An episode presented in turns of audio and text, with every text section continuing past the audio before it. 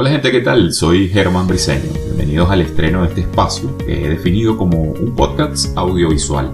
La intención es comentar y narrar historias sobre curiosidades y personajes. Hoy les contaré sobre el sombrerero loco de Alicia en el País de las Maravillas. Pero antes del cuento, vamos por el café.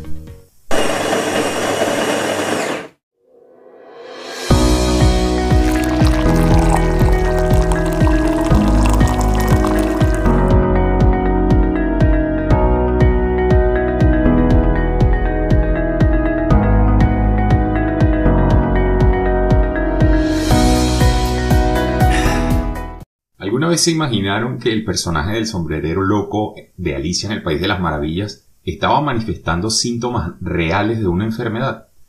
Iván Fernández Amil recientemente publicó en su perfil de LinkedIn un post con detalles sobre este particular, lo cual me pareció interesante y es por eso que le pedí autorización para compartirlo con ustedes a través de este espacio.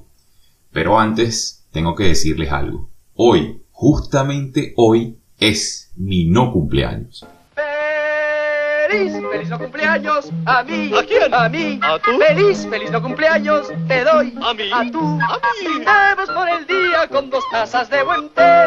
¡Feliz! ¡Feliz no cumpleaños!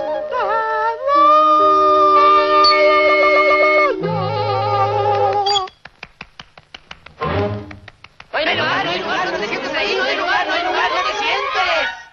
Pero si hay muchos lugares vacíos. Ah, pero no debe uno sentarse sin ser invitado. Claro, es falta de educación.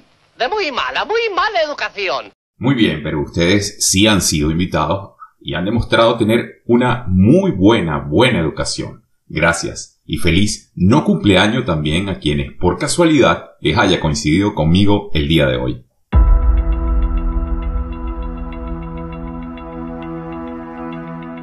La profesión de sombrerero fue una de las más relevantes y con más demanda que haya existido a lo largo de la historia. Quienes lo fabricaban enfermaban con mucha frecuencia y eso dio pie a ser tildados de locos. Pero esa locura entre quienes se dedicaban al oficio por allá entre los siglos XVI y XIX se debía al nitrato de mercurio, usado en aquel entonces por la industria de los sombreros para tratar el fieltro de los mismos y conseguir mejor calidad y aspecto. El problema era que no sabían que el mercurio es muy tóxico y que la exposición prolongada al mismo provoca una enfermedad llamada hidrarquirismo.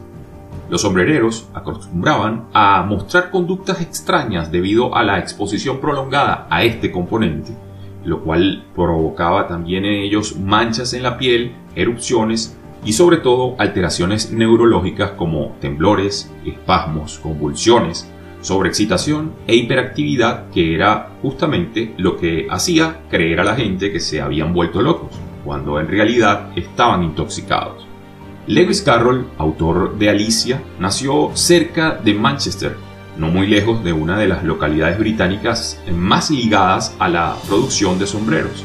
Así que con toda seguridad debía conocer el carácter de quienes lo fabricaban en la vida real, algo que posiblemente sirvió como inspiración para delinear el estereotipo del sombrerero, aunque en su obra él en ningún momento menciona un posible trastorno mental, sino que simplemente relata las excentricidades de este divertido personaje. Existe un lugar como ninguno en la Tierra. Algunos dicen que para sobrevivir en él hay que estar loco como un sombrerero. Y por fortuna, lo soy. Espero que hayan disfrutado el café y sobre todo los cuentos. Así finaliza este primer episodio, pero al mismo tiempo se da inicio a una serie de entregas semanales. También me gustaría invitarlos a que participen, a que envíen eh, sugerencias sobre posibles temas para producir. Muchísimas gracias, hasta la próxima toma y pura vida.